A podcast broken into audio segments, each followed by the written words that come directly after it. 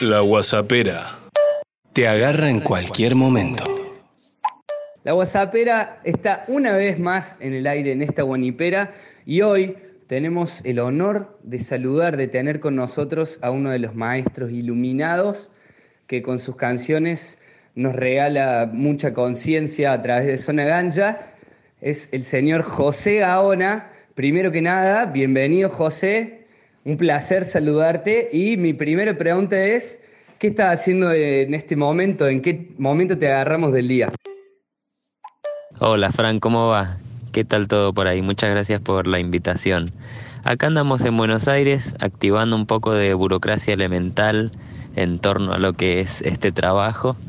Cada vez que tengo una gira logro venirme unos días a poder trabajar el otro aspecto de la música, que es lo, la parte logística, la parte más burocrática, ¿no? Así que en eso andamos por acá. Me imagino que a veces debe ser un toque tedioso esa parte, ¿no?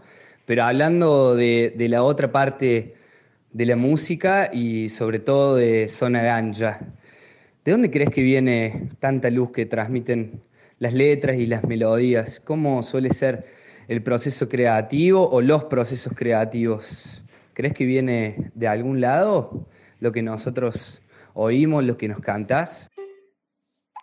La parte de, mm, composición, de creación de la música fluye bastante personal al ser yo el compositor de todas las canciones de Zona Ganja y generalmente me baso en experiencias o, situaciones de vida eh, que me marcan y que me, que me impulsan a, plasmarlas en una canción, digamos, dependiendo de, qué situación sea, es, de qué tipo de letra voy a, voy a redactar.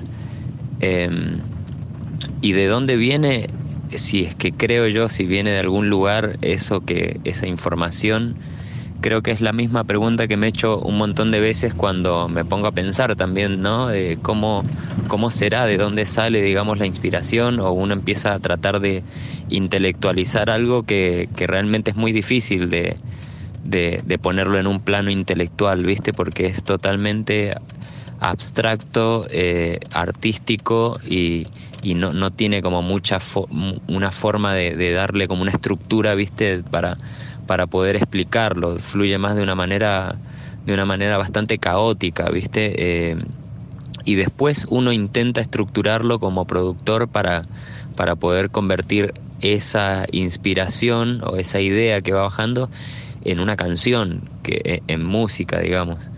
Entonces no tengo muy, muy en claro si es que viene de algún lugar o qué, pero eh, sí sé que viene de un estado, de un estado del ser que es la inspiración, que es un estado muy difícil de explicar y es un estado prácticamente incontrolable porque no es que uno pueda llegar a provocar inspiración o sentarse un día y decir me voy a sentar a hacer una canción y te sale la canción. En realidad la canción elige cuando cuándo aparecer y, y, cuándo aparecer como idea quizás en tu cabeza y no al revés. Entonces es muy difícil estructurar algo así.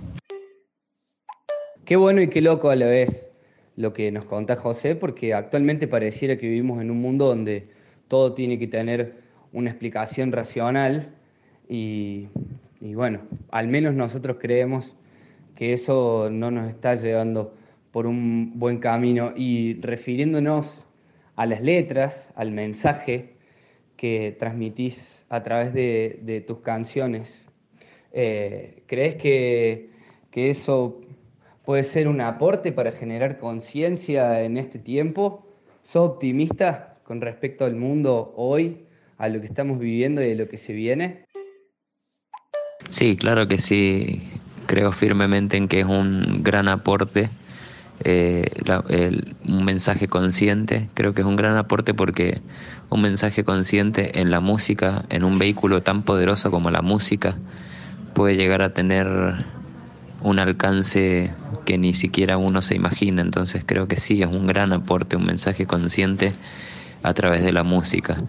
Y, y sí, soy optimista, soy, soy un, un fuerte optimista eh, con respecto a todo, y con respecto a puntualmente lo que me, lo que me preguntas de cómo yo veo eh, las cosas a mi alrededor, cómo veo el mundo, cómo veo las personas, la sociedad y hacia dónde vamos. Creo que soy optimista en que estamos siempre bien encaminados, por más que alrededor nuestro parezca lo contrario a veces.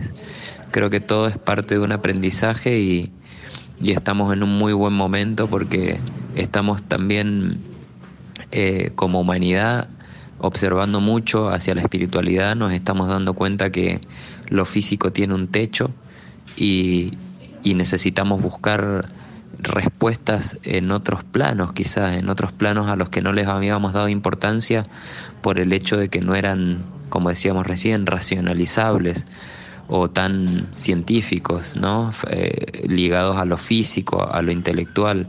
Creo que le estamos dando más importancia a, a lo abstracto a, y junto con eso a, la conciencia, a la espiritualidad y también junto con eso al arte que está ligado a eso. Entonces creo que eso nos está encaminando hacia, hacia, un, buen, hacia un buen destino.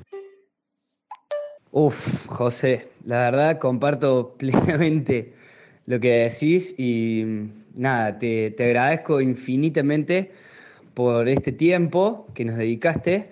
Para cerrar, te cuento que la Guanipera tiene una sección que se llama Tres al Hilo, en donde algunos artistas, amigos, conocidos y demás eligen tres canciones para compartir con nuestros oyentes, con nuestro público. Me gustaría que para finalizar eh, elijas tres canciones de la zona ganja para que nosotros escuchemos y nos cuentes por qué la elegí en este momento y nada más. Te mando un abrazo enorme. Nos vemos este fin de semana del de, viernes 25 de agosto en Córdoba y una vez más, muchas gracias. No, por favor, mi hermano, es, es un gusto, eh, te agradezco la invitación, siempre es un gusto compartir una buena charla. Eh, y claro que sí, te, te puedo decir tres canciones que, que se me ocurre compartir ahora con la gente. Eh, quiero empezar con una canción que se llama Estoy bien, que no es del último disco precisamente porque suelo identificarme siempre mucho más con el último disco porque es como lo que a uno más lo representa nada, a través del tiempo, a través del crecimiento que uno va teniendo. Pero a pesar de eso, esta canción no es del último disco, esta canción es Estoy bien y me encanta cómo está plasmada la manera de ser optimista, que es algo que recién estábamos justamente charlando. Me encanta la manera en que plasma el concepto de, del optimismo y de intentar verle, bueno, como es ser optimista, intentar verle el lado positivo a las cosas, intentar aprender de las cosas que nos pasan y eh, musical y artísticamente me encanta cómo, cómo pude lograr plasmar la idea y es una canción que siempre me ha acompañado hasta el día de hoy. Como segunda, les quiero compartir una canción del último disco llamada Cada quien. Me gusta cómo abarca el tema de las relaciones, de las relaciones de todo tipo. Eh, me gusta cómo está plasmado porque no se cierra a un tipo específico de relación, sino se adapta la canción a cualquier tipo de relación y a las circunstancias que, que rodean las relaciones cuando son afectadas, digamos, por, por los egos.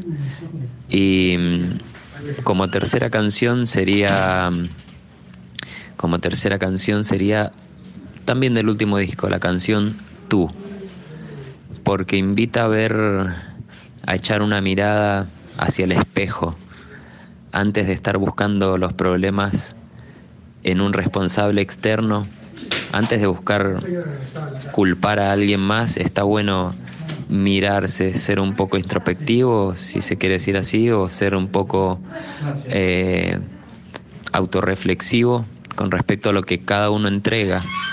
Y así quizá eh, empezar a, a aportar desde uno en vez de esperar a que las soluciones se den desde afuera, intentar uno accionar el cambio que uno quiere ver afuera. Son tres canciones muy especiales para mí y es lo que les quiero compartir. Te agradezco, Fran, te mando un abrazo grande y ha sido un gusto charlar con vos. Bendiciones para todos y dentro de poquito nos vemos ahí con la, con la gente de Córdoba. Muchas gracias. Chao, chao.